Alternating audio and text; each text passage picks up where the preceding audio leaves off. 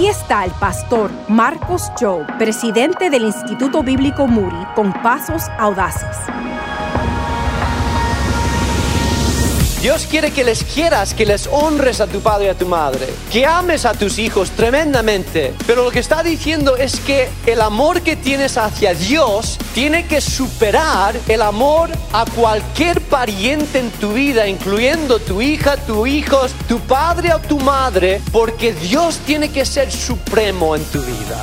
Si Dios no es supremo, llegará el día a veces donde tenemos que decidir entre Dios y otra persona.